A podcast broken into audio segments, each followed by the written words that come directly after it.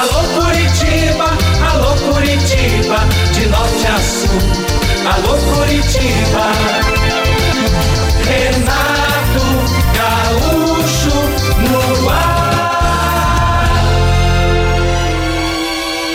Começa agora o momento de maior emoção no rádio. 98 FM apresenta A Música da Minha Vida com Renato Gaúcho. Quando eu estou aqui, eu vivo esse momento lindo.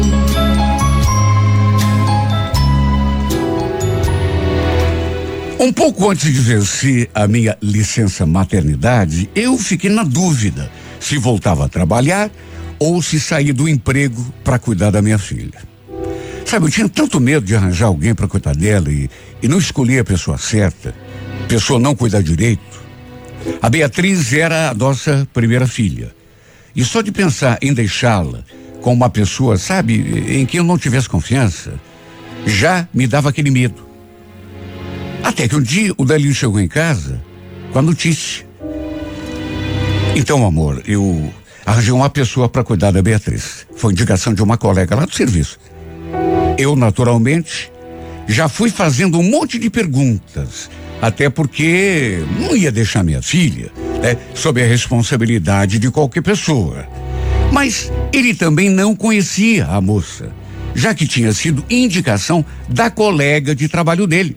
Para resumir, o próprio Danilo cuidou de entrar em contato com a moça, o nome dela era Stephanie, e combinou que ela desse uma passada em casa no sábado para conversar comigo. E olha, era uma moça bem educada, assim, tinha um jeito de conversar bem pausado, parecia uma pessoa assim bem tranquila. Perguntei se ela tinha experiência e ela falou que sim. Adorava criança. A verdade é que gostei simpatizei com a Stephanie e resolvi fazer um teste com ela, até para que pudesse avaliá-la melhor. Meu marido também conversou, né, participou da, da conversa, pelo menos para ele, ela foi aprovada. Sabe, não é que Stephanie fosse a menina mais linda do mundo, mas ela era jeitosa, tinha sua graça, era jovem ainda, devia ter uns 19 anos e a minha irmã um dia eh, eh, veio à minha casa e no meio da conversa, quando conheceu a babá, ela fez aquela pergunta: Escuta, Ângela, você não tem medo de colocar uma moça bonitinha assim aqui dentro da tua casa? Ué, como assim? Não entendi a pergunta. Medo do quê? Ela só riu, mas não falou mais nada. Eu falei que não tinha entendido mas é claro que entendi, né? Ele estava insinuando que era perigoso, arriscado, trazer uma moça bonita para conviver com a gente ali dentro de casa, por causa do meu marido, com toda certeza.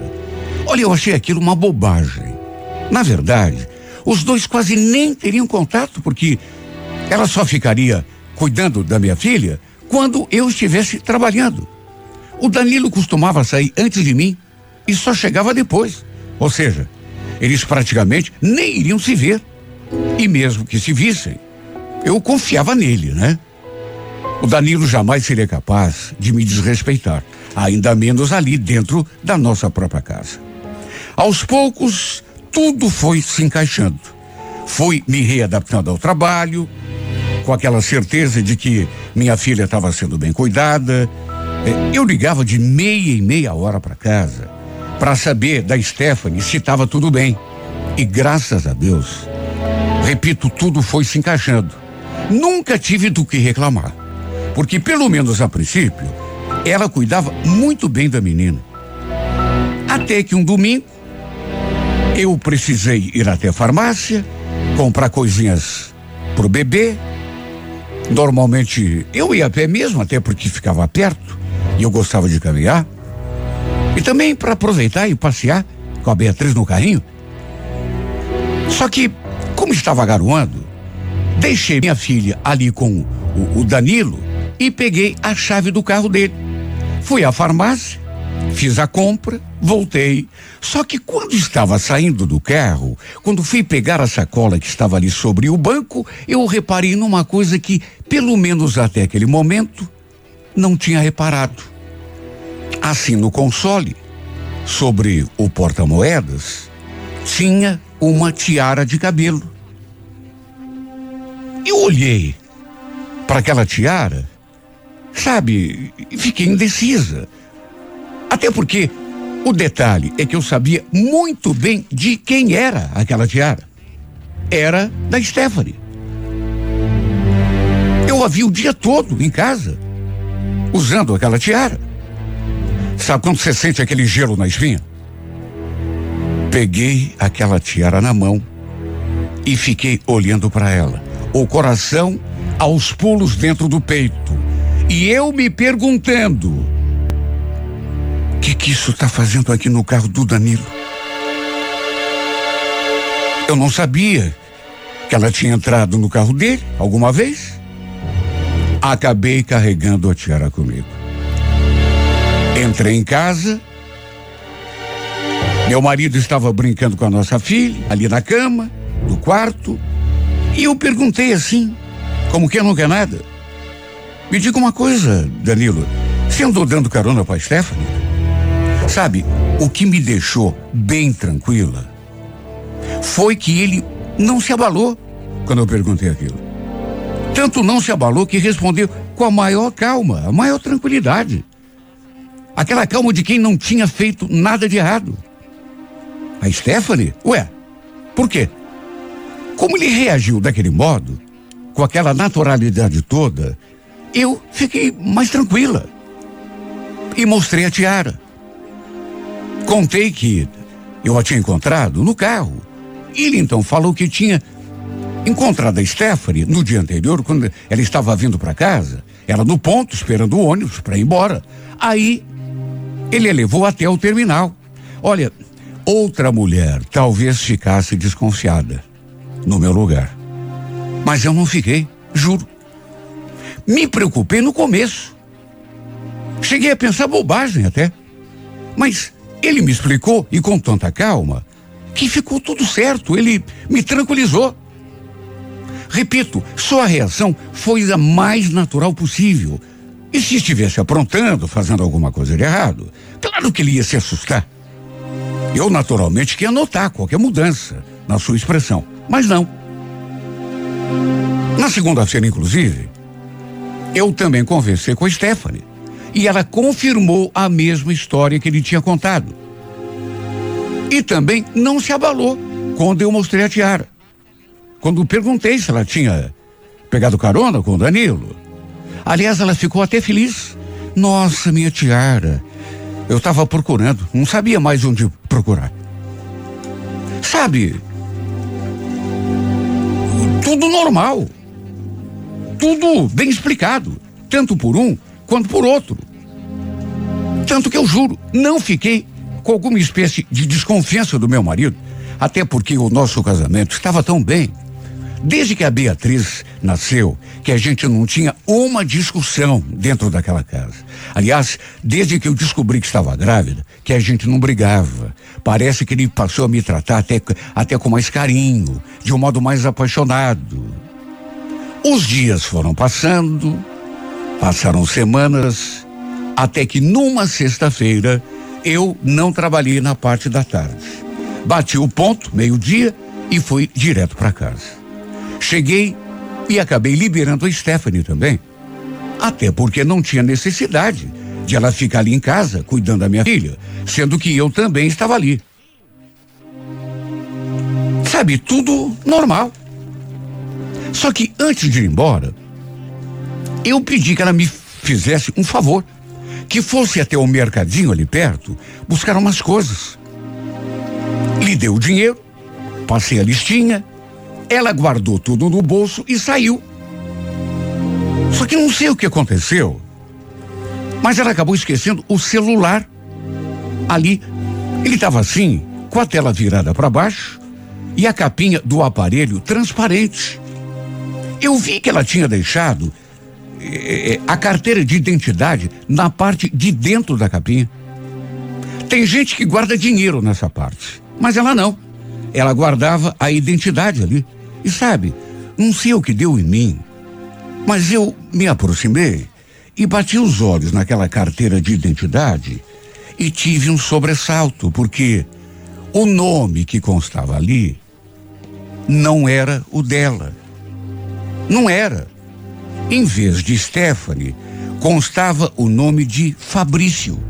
Ou seja, a identidade devia ser de outra pessoa. Só que não sei o que me deu, repito, mas movida por aquela curiosidade sem tamanho, eu peguei o celular assim na mão, tirei a capinha e dei uma conferida naquele documento. Repito, a identidade pertencia a alguém chamado Fabrício, não era da Stephanie. Só que, no que eu fui conferir o outro lado da carteira, mais um sobressalto, porque a foto que constava ali, naquele documento, era da Stephanie.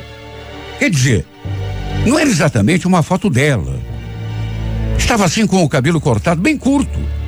Mas era alguém muito parecido com ela. Só que em vez de mulher, era homem. A foto, inclusive, era até um pouco antiga. Acredito que de alguns anos atrás, mas era igualzinha a ela. Só que homem no lugar da mulher. Sabe, coisa esquisita. Mas aí o que que eu pensei? Que aquele Fabrício é, talvez fosse irmão dela. Só podia. Porque eram muito, mas muito parecidos. Quem sabe fossem até gêmeos. Foi isso o que eu pensei, o que me ocorreu. E por isso acabei colocando a identidade de novo na capinha do celular e deixando sobre a mesa no mesmo lugar onde estava. E ficou tudo por isso mesmo. Depois que ela voltou, inclusive, eu nem toquei no assunto. Ela deixou as compras na cozinha, foi lá se despedir da Beatriz, pegou o celular, a bolsa e se foi. Eu até podia ter perguntado se ela tinha algum irmão, né, chamado Fabrício, mas achei melhor deixar quieto. Não falei nada com ela, mas comentei com o meu marido depois quando ele chegou. Porque sabe, uma coisa assim bem curiosa, né? Para dizer o mínimo. Danilo, eu acho que a Stephanie ela tem um irmão gêmeo, sabia? Irmão gêmeo? Ué, tá falando isso por quê? Não, é que eu vi uma identidade na capinha do telefone dela, mas a foto era de um homem, só que muito parecido com ela. O nome é Fabrício. Você sabe de alguma coisa? Olha, no que eu falei aquilo, o semblante desse homem mudou. Ele ficou nitidamente perturbado. Sabe quando a pessoa meio que se engasga e começa a tossir? Eu até perguntei o que tinha acontecido, mas ele nem conseguiu responder. Foi correndo para o banheiro, de modo que ficou nisso. Nem tocamos mais no assunto. Eu achei esquisito aquele ataque de tosse dele, assim, a princípio, mas enfim. Ele ficou lá, né? Depois saiu, foi até o quarto e a gente não falou mais sobre aquilo. Até que tempos depois, lembro que era uma quinta-feira de manhã, eu ali esperando o Stephanie chegar para poder sair, para trabalhar, e nada dessa menina chegar. Mandei várias mensagens, até liguei mas ela nem visualizou mensagem nenhuma, como também não atendeu o telefone. Ela nunca tinha faltado. Vez ou outra acontecia de se atrasar um pouco, mas sempre avisava. E nesse dia, nada. Nenhuma mensagem, nem ligação, sem alternativa.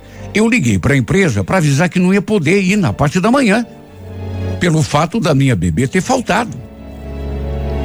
Como se fosse pouco, eu tinha brigado feio com o Danilo na noite anterior, porque ele tinha chegado tarde em casa, esquisito, inclusive com cheiro de bebida. E ainda me disse umas coisas que eu sinceramente não gostei. Sabe, parecia que tudo de ruim estava acontecendo ao mesmo tempo. Até que perto das 11 horas da manhã, ela ligou, a Stephanie. Só que quando perguntei se ela viria trabalhar, o que, que tinha acontecido, pro meu espanto, ela só falou aquilo. Infelizmente, você vai ter de encontrar uma outra pessoa. Outra pessoa, mas. Que isso, Stephanie? O que, que houve? A resposta que ela me deu, que na verdade nem foi resposta, me deixou de cabelo em pé. Eu não soube como interpretar, mas meu corpo todo tremeu quando ela falou aquilo. Eu querendo saber por que é que ela estava tomando aquela decisão de não ir trabalhar. Ela dizendo que eu precisaria de outra pessoa para colocar no lugar dela. E ela só respondeu aquilo. Pergunta para o teu marido. Eu gelei. Eu gelei. Perguntei o que é que o Danilo tinha a ver com aquele assunto. Até porque fosse o que fosse, ela parecia estar com raiva dele, pelo modo de falar. Meu Deus, será que ele. Que ele tinha assediado a menina? Ou, sabe? Foi o que me passou pela cabeça. E já estremeci só de pensar nisso. Até perguntei a ela se foi alguma coisa assim nesse sentido, e pro meu espanto, ela falou aquela frase. Ele me contou que você viu a minha identidade. Então, você descobriu, né? Que eu não me chamo Stephanie.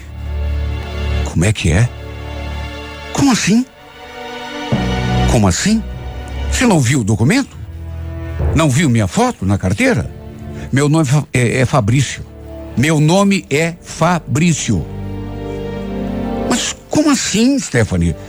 O que está acontecendo? Eu, eu não estou entendendo. Meu nome é Fabrício. Eu não sou menina. Você está me entendendo? Você está me ouvindo?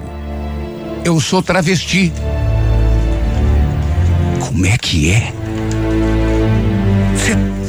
Você está. Você está brincando comigo? Quer dizer. Bom, também tem o seguinte.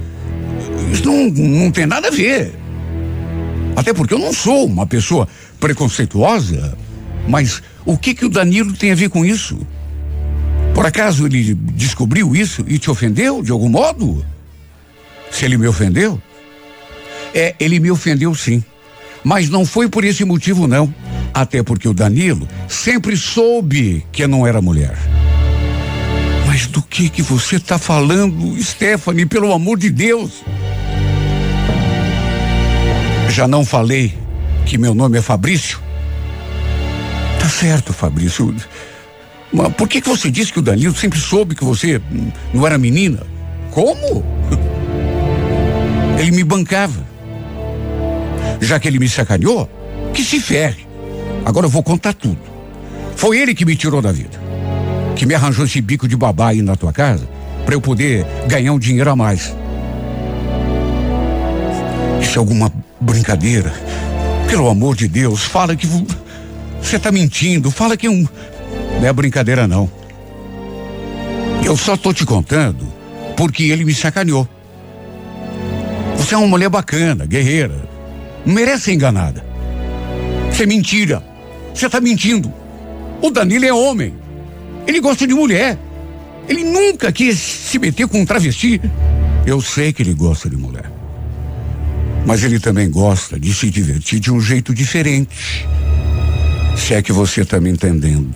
E olha, ele já fez papel até de. Deixa pra lá. Olha, chegou num ponto que eu nem conseguia mais ouvir o que ela falava. Não podia ser verdade. E se fosse, meu Deus, seria o fim do meu casamento. Imagine, além de me trair, ainda teve a capacidade de colocar a pessoa dentro da nossa casa. E o pior, para cuidar da nossa filha. E como se fosse pouco. Sua amante nem era mulher, mas um travesti. E ainda pior. Ela chegou a insinuar que às vezes Ele também gostava de fazer, pup. Olha, eu não gosto nem de pensar. Eu fiquei passada com tudo isso. Será que tinha sido por isso que ele havia chegado tarde em casa, todo esquisito, bêbado, me falando um monte de bobagem? Até brigar a gente tinha brigado? Bom, isso explicava muita coisa. A tiara no carro dele, a crise de tosse que ele teve, quando eu falei que tinha visto a identidade da Stephanie, só que o documento era de um homem. Aliás, até hoje eu não me conformo de nunca ter pedido um documento dela antes de contratá-la. Foi um deslize meu. No fim, tudo veio à tona. Tivemos a briga, eu e ele, a briga mais feia da nossa vida. Ele, naturalmente, negou tudo. Só que no fim não adiantou. Era verdade mesmo. E não sei o que exatamente ele fez contra a Stephanie, ou contra o Fabrício, sei lá como chamar aquela criatura, sei lá. Mas deve ter sido muito grave, porque além de ela me contar tudo aquilo, de tê-lo entregado de bandeja para mim, também foi lá no serviço do Danilo e jogou a sujeira no ventilador. Diz que ele passou a maior vergonha do mundo. Depois vieram me contar o fiasco. Isso me deixou ainda pior, porque no fundo eu tinha esperança de que fosse mentira. Sabe quando você quer se enganar? Foi o fim do nosso casamento. Não tinha como continuar ao lado desse homem depois de tudo o que aconteceu. Aliás, até hoje me encontro nesse torpor, porque ainda não entendi direito o que houve. Por que é que ele fez isso comigo? Com a nossa família. Botou tudo a perder. Será que ele se apaixonou pela Stephanie? Ou Fabrício, sei lá, mesmo ela não sendo mulher? Ou será que não passava de uma obsessão? Sabe, quem olhasse para ela jamais poderia imaginar que ela não fosse uma mulher. Tanto que conseguiu até me enganar. Aliás, enganou até a minha irmã, que quando a viu em casa, falou que eu estava correndo perigo, ou pelo menos insinuou, com uma menina bonita ali, debaixo do nosso teto. Meu Deus, ela tinha corpo de mulher, jeito de mulher, até voz de mulher. Para mim era mulher. Eu nunca iria descobrir que não era se ela própria não tivesse me contado. Mas o Danilo, naturalmente, sabia. Sempre soube. E o pior é que parece que ele gostava. Na verdade, parece que todo mundo sabia. Quer dizer, a única que não sabia era a boba aqui. Eu não sabia de nada. Eu fui a pateta dessa peça teatral, dessa novela mexicana enganada do pior modo possível, dentro da minha própria casa, bem debaixo do nariz.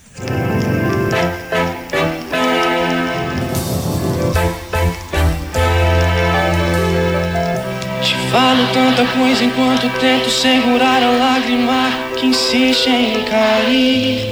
Entro no meu carro, abro o vidro e antes de ir embora eu te digo: olha aqui. Ainda vou te esquecer. Escreve aí. Chego em casa, dou de cara com sua foto. Uma ducha e um vinho pra acalmar. E eu penso, vou partir pra outra logo. Mas quem é que eu tô tentando enganar? Mas quem é que eu tô tentando enganar?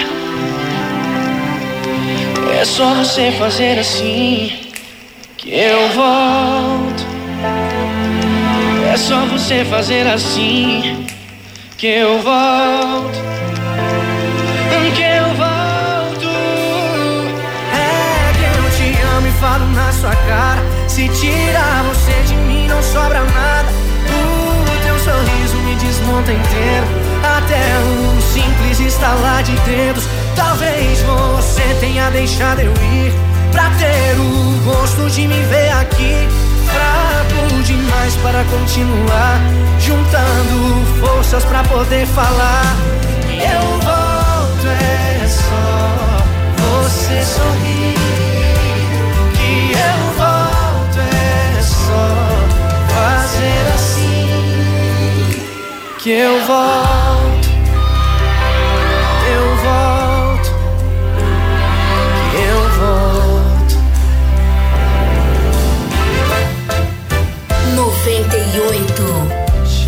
Casa, de cara com sua foto. Uma ducha e um vinho pra acalmar. E eu penso, vou partir pra outra logo. Mas quem é que eu tô tentando enganar? Mas quem é que eu tô tentando enganar? É só você fazer assim que eu volto. É só você fazer assim que eu volto. Que eu volto. É que eu te amo e falo na sua cara. Se tirar você de mim, não sobra nada. O teu sorriso me desmonta inteiro. Até um simples estalar de Deus. Talvez você tenha deixado eu ir. Pra ter o gosto de me ver aqui. Fraco demais para continuar. Juntando forças pra poder falar. E eu volto, é só você sorrir. Que eu volto, é só fazer assim. Que eu volto, é só fazer assim. Que eu volto,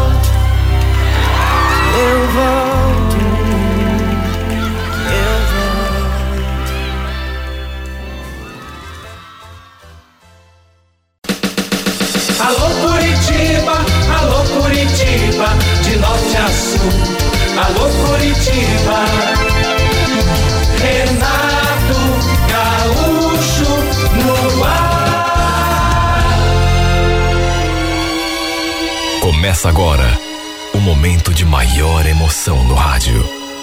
98 FM apresenta A Música da Minha Vida com Renato Gaúcho. Quando eu estou aqui, eu vivo esse momento lindo.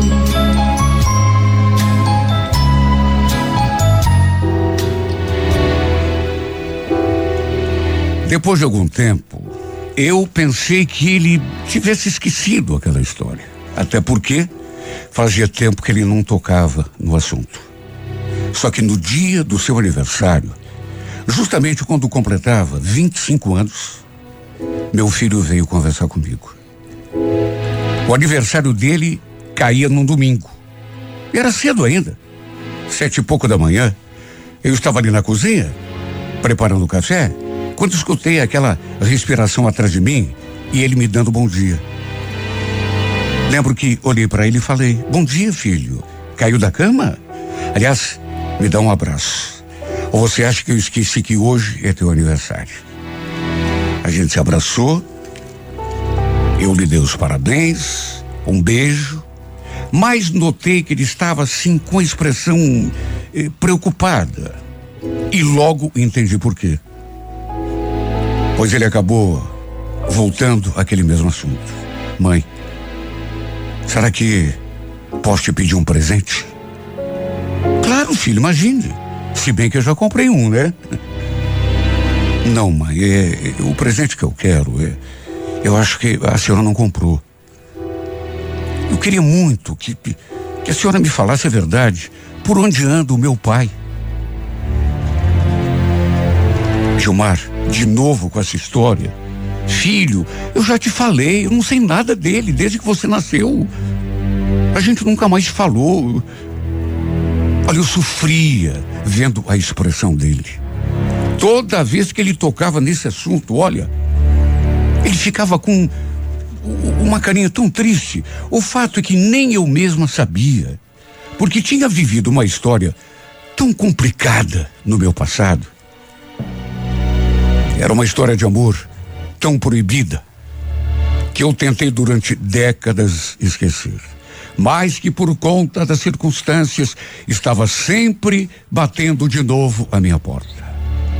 Na época, a gente morava no interior, cidade pequena.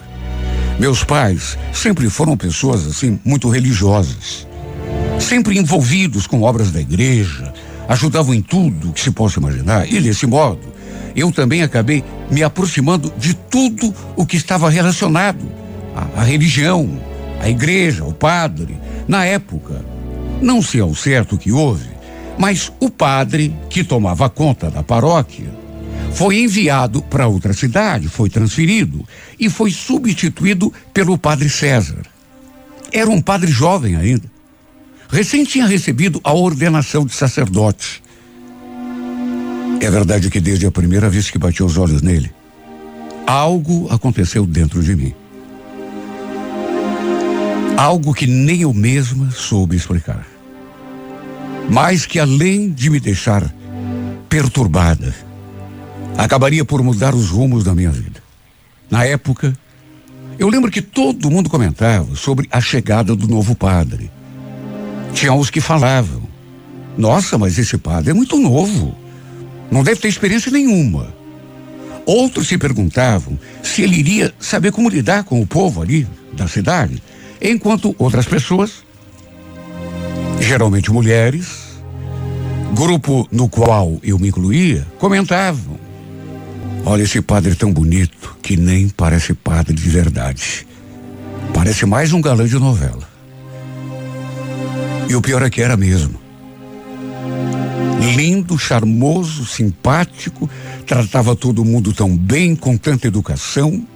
Sabe aquela pessoa que não dá para não perceber a, o, o, charme, o, o carisma?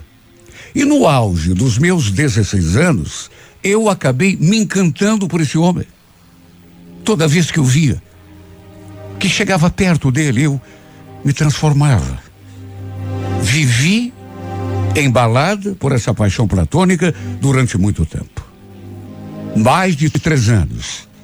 E com o passar do tempo, aquela paixão, em vez de sumir do meu coração, ou ir desvanecendo com o tempo, ao contrário, só se tornou ainda mais forte.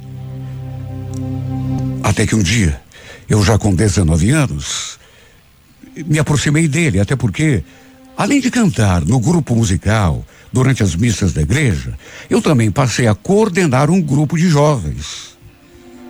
De modo que, apesar do que eu sentia, sabe, não tinha nenhuma pretensão.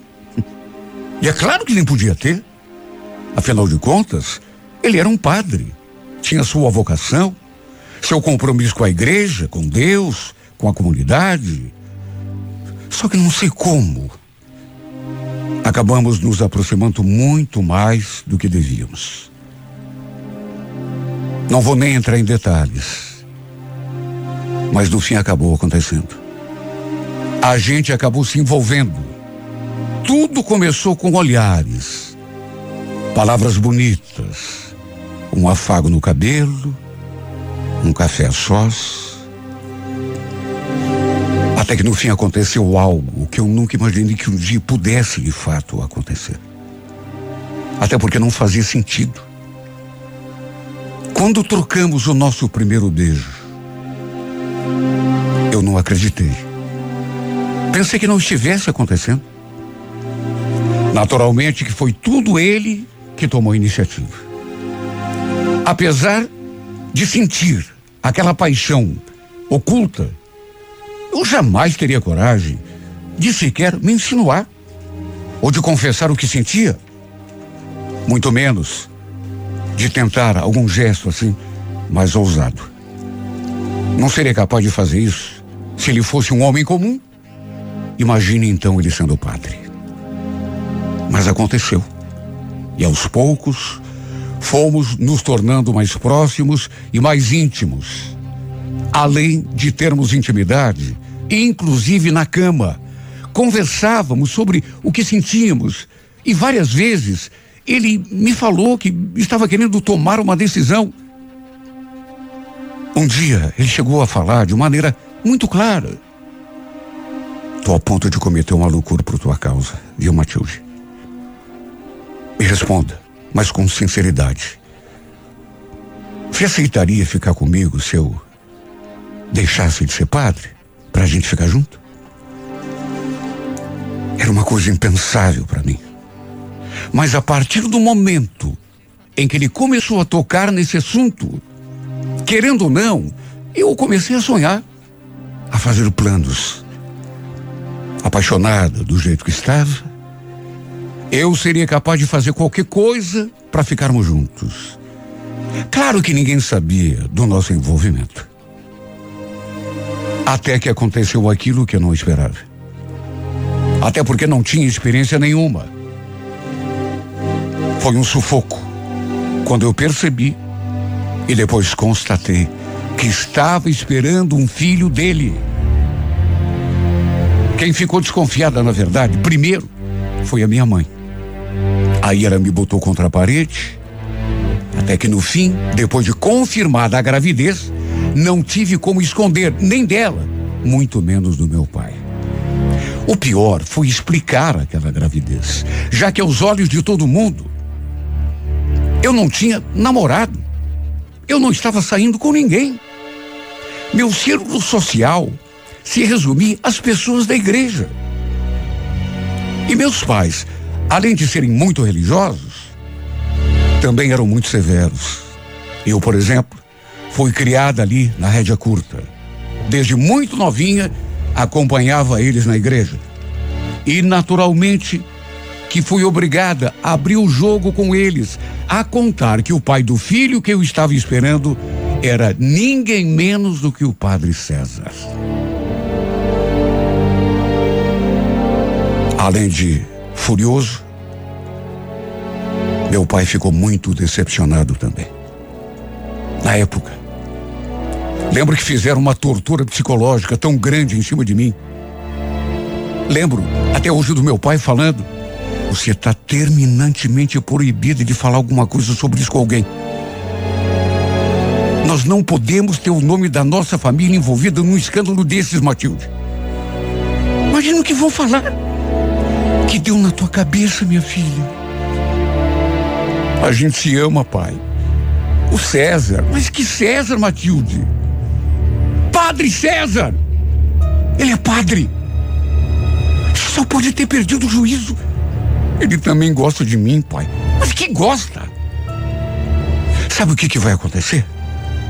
Depois que o escândalo vir à tona, vão mandá-lo para outra cidade, para uma outra igreja, para um lugar onde ninguém saiba o que ele fez. E você?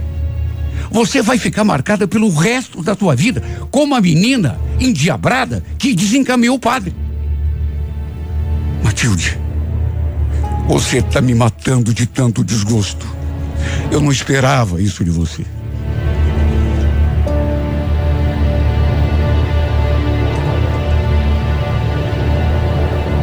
Foi uma lavagem cerebral. Foi um sufoco. Olha, eu até entendia a preocupação dele. Claro que eu entendia. Afinal de contas, era uma cidade pequena. Todo mundo conhecia todo mundo. Meu pai não queria que a nossa família eh, fosse envolvida em falatórios. O resultado foi que o padre César nunca ficou sabendo que eu engravidei. Meus pais nunca me deixaram contar. Na verdade, fui proibida de me aproximar dele de novo. E para que minha gravidez não se tornasse um escândalo aonde a gente morava, meu pai resolveu se mudar para Londrina, onde a gente tinha alguns parentes. Tudo feito assim a toque de caixa. Quando fomos embora, ninguém sequer imaginava que eu estava grávida. Tudo foi abafado. Aliás, mesmo depois, ninguém ficou sabendo que o pai do meu filho era o padre. Criamos uma farsa para explicar tudo o que aconteceu. que eu tinha me envolvido com um estudante que tinha ido terminar um curso no outro estado e nunca mais apareceu, a gente nunca mais teve notícias dele. Era essa história que a gente contava. Para todo mundo. Eu sofri tanto. Não foi fácil me afastar do Padre César. Muito menos ir embora fugida daquele jeito, sem sequer poder lhe contar que carregava na barriga o fruto do nosso amor. Nosso amor proibido. Em nenhum momento meus pais pensaram em mim, no que eu sentia, no meu sofrimento, e muito menos no meu filho. Pensaram apenas em evitar que o nome da família fosse envolto em algum escândalo. Desde que fomos embora para Londrina, nunca mais tive notícias do Padre César. Não pude sequer me despedir dele, vê-lo uma última vez. Fui proibida terminantemente pelo meu pai e pela minha mãe de comentar alguma coisa sobre a verdadeira história envolvendo a minha gravidez. Para todos os efeitos, o pai do meu filho era um moço que tinha ido embora para outro estado para terminar os estudos e do qual nunca mais tivemos notícias. E o pior de tudo é que essa mentira foi tão repetida que até mesmo eu passei a acreditar que fosse verdade.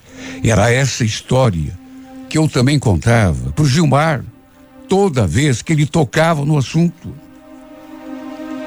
Lembro quando meu filho completou oito anos, eu conheci o Fernando, com quem depois acabei me casando.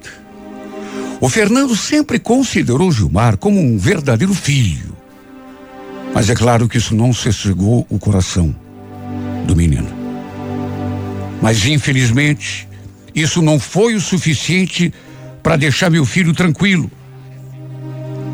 Ele queria saber do pai dele. Com o Fernando, eu tive um casal de filhos também. E depois que completamos dez anos juntos, viemos embora para Curitiba, onde passamos a viver. Infelizmente, cinco anos atrás, acabei perdendo meu marido. Mas meus filhos continuaram morando comigo.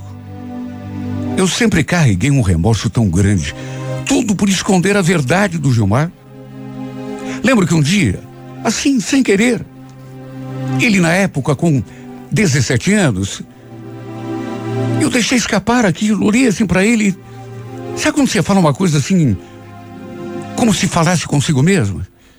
Nossa, como você está parecido com teu pai. Quando era mais jovem, mais criança, ele sempre perguntava do pai. Sim, porque todos os coleguinhas na escola tinham pai. Somente ele que não. E me dava uma pena tão grande uma dor tão grande no coração quando ele vinha reclamar. E depois que completou 17 anos, eu fiz aquele comentário, assim, um comentário sem intenção nenhuma, mas e desde então que ele não parou mais de perguntar do pai. Naturalmente, que o, o, a história que ele conhecia era a mesma que eu contava para todo mundo que toda a minha família, meu pai e minha mãe também, repetia para todo mundo desde o começo. Só que ele nunca se conformou com isso. Às vezes eu percebia assim meio amoado no canto. Vendo como o Fernando tratava os irmãozinhos dele. Repito, meu marido sempre cuidou dele como se fosse seu pai de verdade, mas ele sabia que não era. E devia ter essa frustração. E justamente no dia em que completava 25 anos, ele que há tempos não tocava naquele assunto, veio me fazer aquele pedido. Queria que eu lhe desse um presente. Mas não era bolo, não era festa, não era roupa, não era nada material. Ele só queria aquilo. Mãe, me fala a verdade. Por onde anda meu pai? E ele insistiu tanto. E sei lá, eu. Eu comecei a pensar que talvez já tivesse passado da hora de lhe saber da verdade mesmo. Do que tinha acontecido mesmo. Sabe, chegou um momento que eu percebi que não podia mais negar isso a ele. Até porque era uma coisa que também lhe pertencia, fazia parte da história dele. Não era só minha. De modo que, como presente de aniversário, depois de pensar durante toda aquela manhã, eu resolvi lhe contar tudo. Desde o comecinho, não escondi nenhum detalhe. Seu avô já estava morto.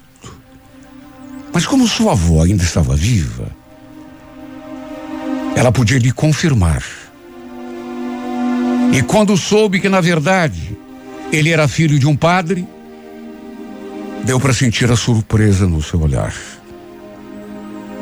Mas além da surpresa, eu também senti que ele pareceu assim mais leve. Sorriu, me agradeceu, me deu mais um abraço e falou que iria atrás. Queria tentar descobrir tudo o que pudesse a respeito do seu verdadeiro pai, inclusive tensionava encontrá-lo. Se eu disser que não fiquei com o coração apertado, estaria mentindo. Imagine remexer numa lembrança depois de tanto tempo. Até que tempos depois, ele tirou férias na empresa e saiu na sua jornada para ver se conseguia localizar o pai. Apesar do meu medo, daquele conflito interior, torci para que sua busca tivesse um resultado positivo. Quem sabe assim ele também conseguisse um pouco de paz. Sua namorada foi junto. Ele começaria, pelo que me disse, a procurar pelo padre César lá na cidade onde a gente morava. Para a qual nunca mais tínhamos voltado. Só sei que meu coração ficou tão desesperado, tão aflito. Se ele conseguisse encontrar o pai, como seria a reação do padre César ao saber que havia tido um filho? Porque ele não sabia. E eu pensava muito nisso também, como ele iria reagir. Porque na época, quando eu engravidei, e, e, quando meus pais descobriram, eu simplesmente saí da vida dele sem sequer me despedir, sem trocarmos uma única palavra. Ele nunca soube que havíamos tido um filho. Por isso eu tinha medo da sua reação quando ficasse frente a frente com o Gilmar. Dezoito dias depois, eis que meu filho me ligou. Para minha surpresa, ele não estava lá na cidade em que a gente morava, mas numa cidadezinha do estado de São Paulo. E quando me deu aquela notícia, meu corpo todo estremeceu. Meu corpo todo estremeceu, me deu aquela tremedeira e eu tive de sentar no sofá para não cair. Oi, mãe, tudo bom? Então, mãe, tô te ligando para dizer que eu. Eu encontrei. E olha, foi mais fácil do que imaginava, sabia? Você tá falando sério, Gilmar? Você achou o Padre César, mas como que você conseguiu conversar com ele? Você contou que. Calma, mãe, calma. Eu tenho mais uma coisa para contar para a senhora. O padre César, ele não é mais padre. Agora é só um homem comum. Ué, mas como assim? Ah, ele largou a batina. E já faz tempo. A gente conversou sim. E olha, mãe, foi um encontro muito emocionante. Mais uma vez, mãe, eu queria te agradecer por ter me contado, viu? Você não sabe a alegria, a felicidade que eu estou sentindo. Aliás, eu tô aqui com ele. Espera aí, eu vou desligar e fazer uma chamada de vídeo.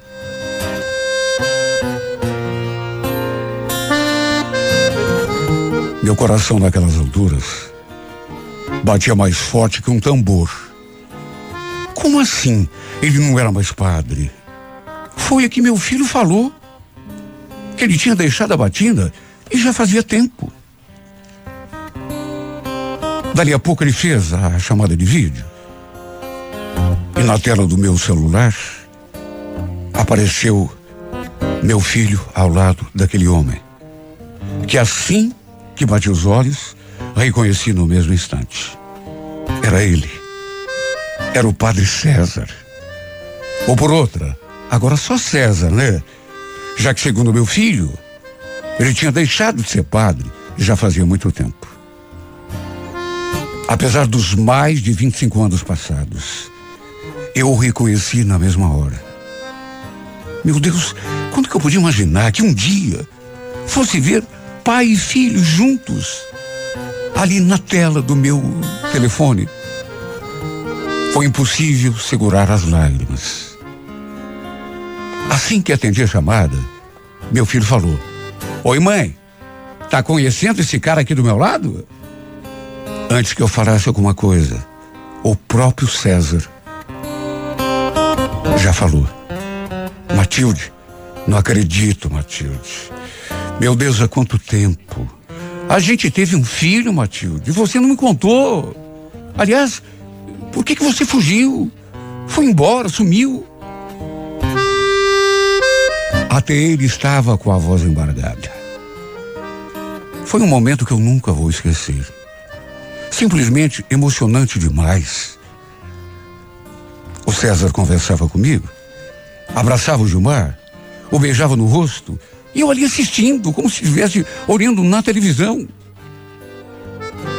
Deu para sentir que ele ficou feliz demais, principalmente por descobrir que tinha um filho. Havia tido um filho comigo, embora não soubesse até aquele dia. E a verdade é que eu também fiquei com o meu coração mais em paz. Principalmente por ver a felicidade do meu filho. Se soubesse que seria assim, já teria desenterrado há muito mais tempo aquele passado. Depois eu soube que o César tinha deixado a batina quando o Gilmar estava com seis anos. E ele deixou a batina justamente para ficar com uma mulher. Pelo jeito, não devia ser a sua verdadeira vocação. Chegou a mudar de cidade, inclusive. Casou com essa mulher, haviam tido quatro filhos, mas infelizmente ela também já tinha falecido. Ou seja, assim como eu, ele também estava viúvo. Não nego que fiquei com muitos pensamentos na cabeça inclusive em relação à possibilidade de retomarmos a nossa história. Só que ao mesmo tempo, sabe, eu pensei, mas hum, não levei muito a sério, porque, enfim, um quarto de século tinha se passado, né? E ele também, não sei, ele, ele estava viúvo, mas podia ter alguém, uma namorada. E mesmo que não tivesse, talvez hum, não tivesse interesse em retomar nada comigo. Só que sei lá, é, ao mesmo tempo eu, eu comecei a pensar que o nosso tempo já tinha passado também. Ele tinha a vida dele, eu também tinha minha. De todo modo, até porque não faz tanto tempo assim, de modo que muita coisa pode acontecer, só o futuro é que pode dizer alguma coisa nesse sentido. Quem sabe ainda haja uma possibilidade da gente recuperar o tempo perdido? Sinceramente, não sei. Para mim, o mais importante mesmo é que meu filho reencontrou o pai que tanto queria conhecer. E que o César também teve a chance de saber que tivemos um filho. Sabe, me sinto mais leve por isso como se tivesse tirado um peso enorme das costas. Agora, quanto a nós dois, sabe, Não é que eu não pense, não é que eu não sonhe. Continuo sendo mulher. E esse homem tenha passado o tempo que passou, nunca saiu da minha cabeça. Mesmo tendo ficado num cantinho da minha lembrança, eu nunca o esqueci completamente. De modo que, quanto a essa possibilidade de vivermos aquela paixão tão bonita que vivemos no passado, eu só digo uma coisa: quem sabe? Quem sabe? Uma coisa eu falo. Se for da vontade de Deus, e se for, e se for para voltar a ser feliz, por que não? Sabe, repito, evito alimentar um sonho muito grande, uma certeza do que eu não sei se pode acontecer ou não. Mas estou aqui, pronta para o que der e vier. Pronta para recomeçar, se for o caso. Estou aqui pronta para reabrir para esse homem que nunca esqueci as portas do meu coração. Encontrei uma caixinha cheia de relatos, um monte de documentos tão falsos. Nossas vidas em minhas mãos agora tá cada parte dessa nossa história. Eu não sei se eu rasgo ou jogo fora. E o que é que eu faço agora? Cometi a loucura de nossas fotos rasgar. E uma por uma eu vou ter que colar.